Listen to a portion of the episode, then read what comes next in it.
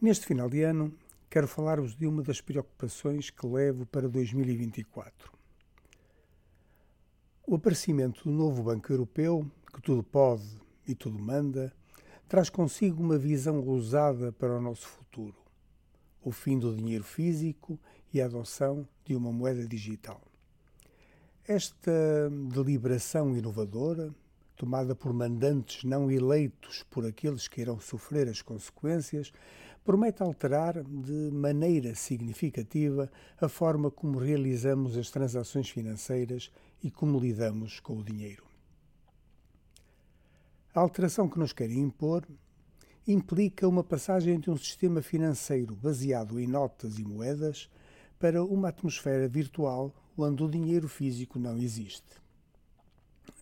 A evidente segurança com que atualmente vivemos transformar-se-á numa inquietação profunda, determinante no nosso estilo de vida, uma vez que as transações digitais estão sujeitas a ataques de hackers e a fraudes, e o comum dos cidadãos não tem capacidade para os suster.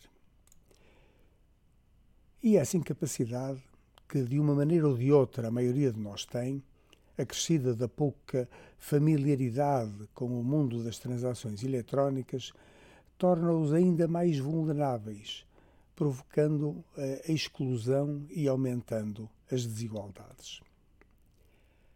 Impor-se-á, muito antes da implementação de uma medida deste género, um estudo aprofundado das alterações propostas e uma implementação e posterior garantia de invulnerabilidade de um sistema poderoso de cibersegurança, que a todos proteja por igual e que dê estabilidade e completa confiança aos cidadãos.